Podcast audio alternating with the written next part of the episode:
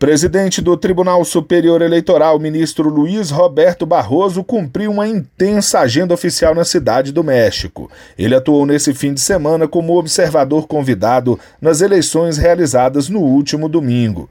Durante três dias, Barroso visitou vários locais de votação, mediou um painel sobre estratégias de combate à desinformação no processo eleitoral e se reuniu com o presidente do Instituto Nacional Eleitoral, Lorenzo Córdova, e com o presidente do Tribunal Eleitoral do Poder Judiciário Federal, José Luiz Vargas Valdez.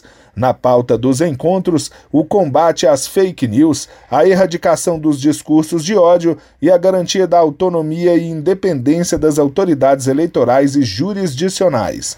Por mais de oito horas, o ministro acompanhou tudo até o fechamento das urnas. Barroso visitou cinco locais de votação e o Centro de Monitoramento de Votos pela Internet, uma experiência piloto com cerca de 20 mil eleitores. No ano passado, o presidente do TSE atuou com o mesmo empenho como observador convidado das eleições norte-americanas. A eleição mexicana também foi acompanhada por uma missão de visitantes estrangeiros da Organização dos Estados Americanos, a OEA. Do TSE, Fábio Ruas.